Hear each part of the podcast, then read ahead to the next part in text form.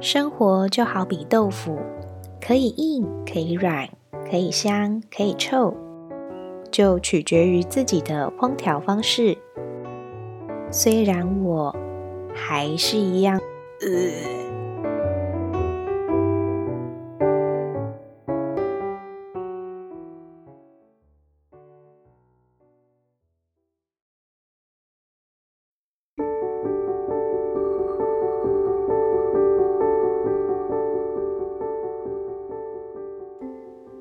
Hello，我是九燕。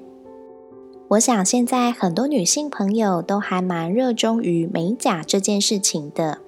不管你是喜欢基础保养，还是彩绘造型，都是一个不小的市场。我自己其实也从小就蛮喜欢学妈妈擦指甲油，尤其是妈妈还有特别教我说，擦指甲油要特别注意的点，像是要怎么拿，怎么刷。怎么擦才会漂亮？当我一次比一次擦得更美，表面更平滑的时候，就更越来越有成就感。上大学前呢，就会开始玩一些造型的，像是贴贴纸，或是用胶带之类的东西辅助，就可以做类似像发饰造型的，或是自己简单画一些小图案等等。我也不知道凝胶美甲是什么时候开始比较盛行。记得大学的时候，班上就有女同学有在自己研究做凝胶美甲了，但那时候我还不是很清楚这是什么东西，而且也没特别想要去了解。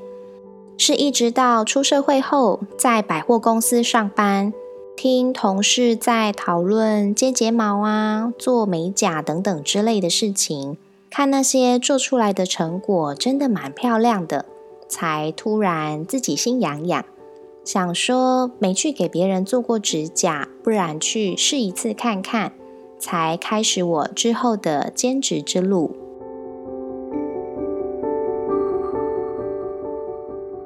在去做这件事情之前，我有先上网爬文，看了一下大家的分享。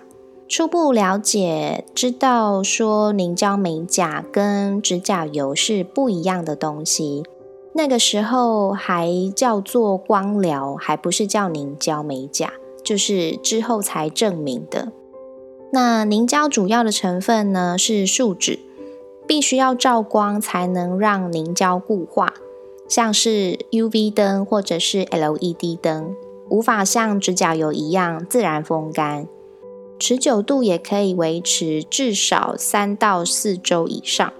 要卸的话呢，也不像指甲油一样简单，拿个去光水就可以清掉，是需要再寻求专业的协助，才不会伤害到自己本身指甲之类的特性。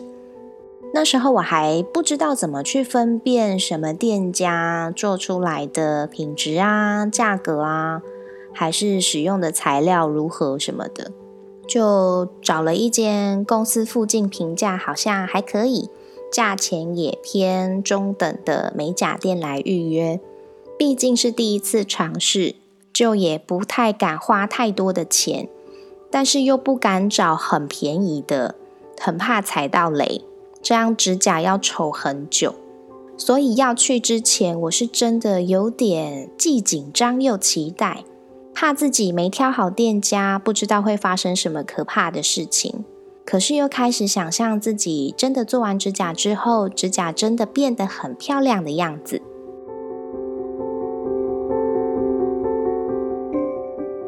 当时我的男朋友，就是现在的老公，也有陪我去。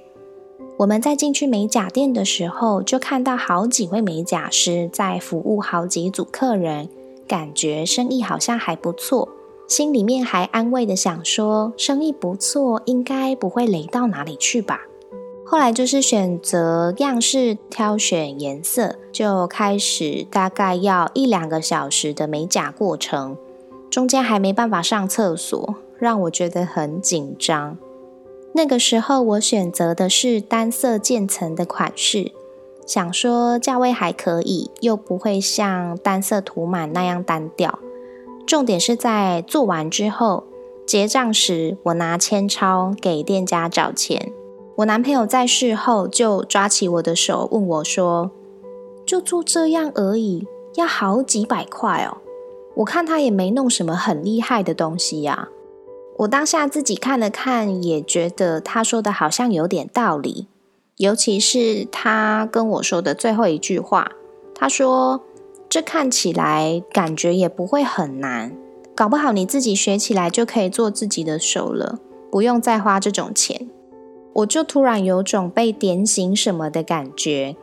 回家之后就开始疯狂上网 研究凝胶美甲这个东西，然后就看到一组某指甲油品牌推出的凝胶美甲组合。就很无脑的买下来了，但是东西到手，自己试过一次之后才知道，其实看起来很容易，但是要做得好是一件有难度的事情。所谓做得好呢，首先是外观要漂亮、平顺，没有刷不均匀的痕迹，还要没有溢胶的问题。溢胶就是凝胶太水呀，或者是涂抹的太多。导致流到指缘，沾到皮肤，因为这样会导致甲油胶维持的寿命不够久，会从跟皮肤接触的地方开始跑空气，然后就翻起来了。假设正常可以维持四周的时间，却因为上胶的过程不 OK，可能会影响到只能维持两周，甚至更短的时间也说不定。还有就是在前置作业的处理啊，在上任何东西之前，甲面要保持干燥，稍微磨过的粗糙来增加附着力，还有一些粘黏的部分要干干净净等等的。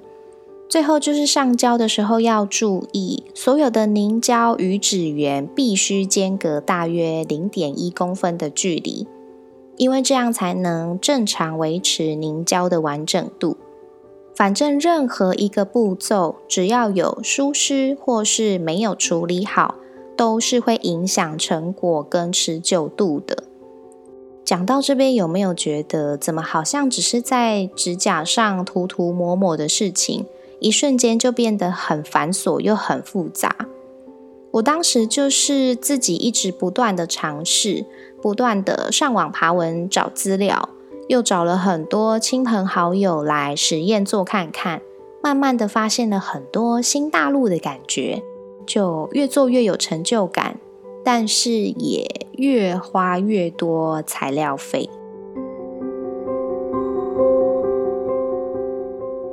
原本只是想说我自己会做的话，就可以每次省那好几百块，又会美美的，自己看了心情也好。但是越来越了解这些是怎么一回事的时候，除了每次都只能做单色的感觉很单调，又会觉得可以再多尝试一些什么变化啊，会更好更漂亮。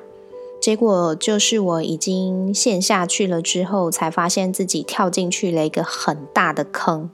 从一开始很简陋的组合包，就是只有几个颜色。简单的两三个消耗品工具，一台很小的 LED 灯，这些堪用的东西，就是那种单纯只是让自己可以 DIY 上色的那种配备而已。到后来发现，要做造型，要画图案，要让凝胶更持久，或是想要更快速、更有效率的完成这些事情，都需要再添购新的工具设备。跟不同性质的凝胶，然后我就一次比一次买的还要多。从基础保养的工具、凝胶的颜色、装饰品、需要的消耗品之类的一大堆，越买越齐全。也一直上网找教学影片，或是模仿别人分享的造型。也是这样一次一次的去尝试差别，还买了甲片，自己练习很多不同的造型。很多人看到我的作品都会说我很有天分呐，很厉害呀。我男朋友也跟我说我可以用这个赚钱了。我也是自己慢慢从身边认识的亲朋好友开始做起。刚开始还真的不敢直接做生意，就是简简单单的收一点材料费。然后看看后来的回馈评价，还有哪些要注意调整的地方。也真的是自己做出成就感跟兴趣来了，才认真的要规划怎么把美甲这件事情当做兼职来赚点收入。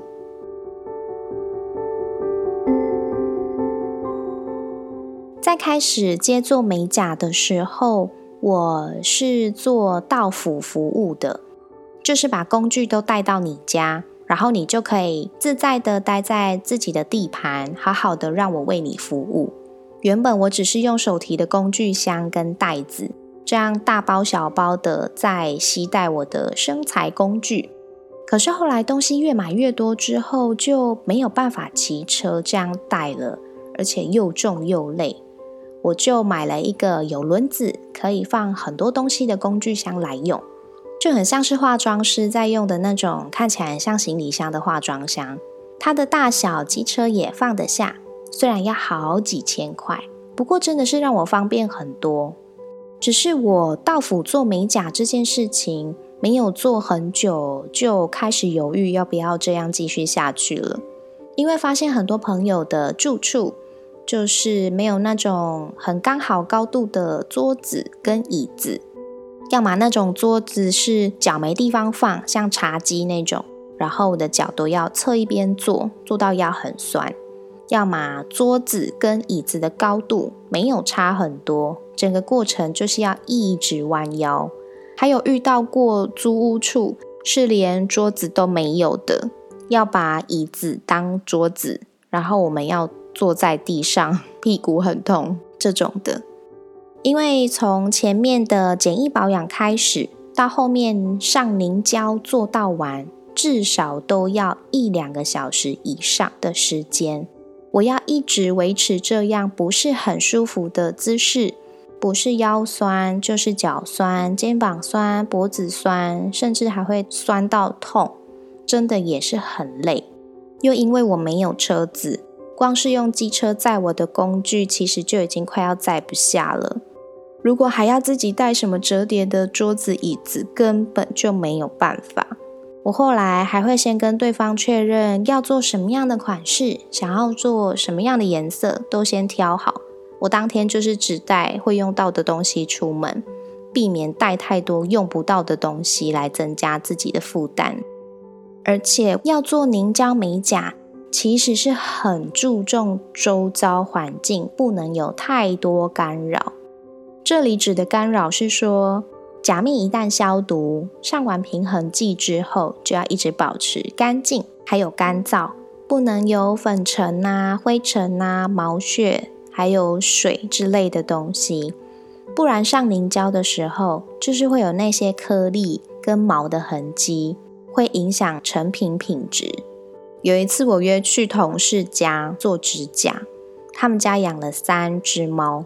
那猫又很爱凑热闹，好不容易上了一层胶，一只猫就跳上桌子，经过你的手，然后留下了猫毛。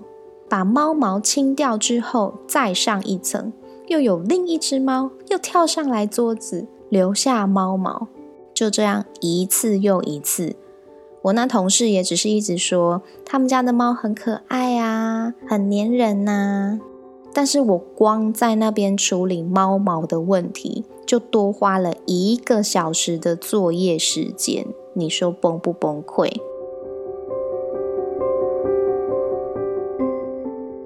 后来我就是在人力中介公司离职之后的工作空窗期，觉得自己应该要对自己做的事情更负责，才决定花钱报名上课研习。我觉得真的去请教老师，去上了正规的课程，能够更了解，也更能熟悉运用这些专业技能。不只对我自己的作品负责，也是对信任我、让我做指甲的人负责。不过说真的，认真算起来的话，我在这个坑所花的钱，从材料啊、消耗品啊、工具啊，有的没有的。包含后来报名上课的钱，加起来大概花了十来万有诶。我甚至在前面几次去美甲材料行买到直接升级变成 VIP 会员。上完课拿到研习证书之后呢，我就不做到府服务了，跑去买工作桌、椅子，然后更好的台灯，自己在家里的角落弄一个小工作室的空间，还自己设计了名片去送印，甚至到后期还自己设计关东旗去印刷，放在那个家门口，然后开脸书粉丝页。就是想好好的做好这件事情。那时候我就是白天正常上班，其余下班后的时间就都是我可以接客人做指甲的时间。我有一阵子很长，六点下班，回到家尽量就是赶七点前吃完饭，跟客人约七点做指甲。如果造型麻烦一点的，还会忙到十点十一点去。周六周日也是一样，平日晚上的话，一天顶多接一组。但是周六周日如果一整天下来都可以接客人的话，就可以接三到四组左右。刚刚有讲到，我花了很多钱在这件事情上，但是我的美甲工作室呢，至少有让我把这些钱回收的差不多。虽然体力上有点累，可是这是我有兴趣的事情。也做得很开心。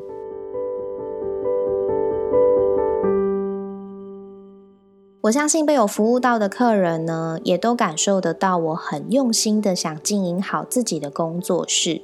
一开始我没有特别在脸书或是网络上买广告，只是在家门口用个不大的黄色塑胶板材料，一面画了蛋黄哥，一面画了小小兵，在上面写着美甲。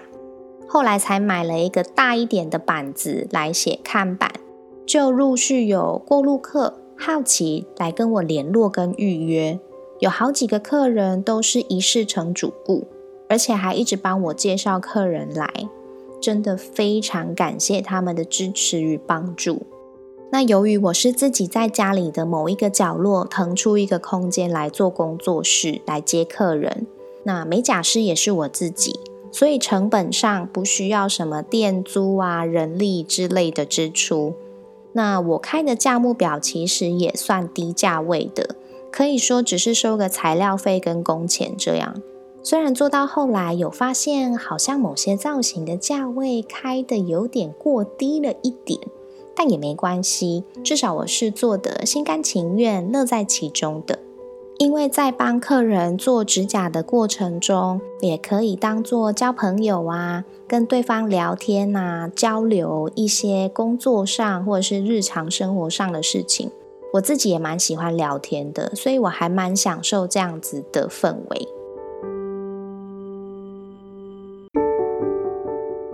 这个工作室呢，目前已经停摆好几年了。当初主要无法做的原因，是因为我换了一家上班地点很远的地方工作，光是通勤的时间就搞得我吃饭都要弄得很晚才能吃，更别说我还要腾出两三个小时的时间去做美甲了。虽然最后有一度去外面的美甲沙龙店工作。不过，那又是另外一个故事去了，改天再来跟大家分享。现在回想起来，觉得就这样停摆，还是觉得蛮可惜的。但是人生嘛，总是事与愿违，难料又无常。当然，未来如果还有机会的话，我一定会努力把握住的。希望大家在工作事业这条路上都可以苦尽甘来，走得顺心顺遂，步步高升。那我们下次再见喽，拜拜。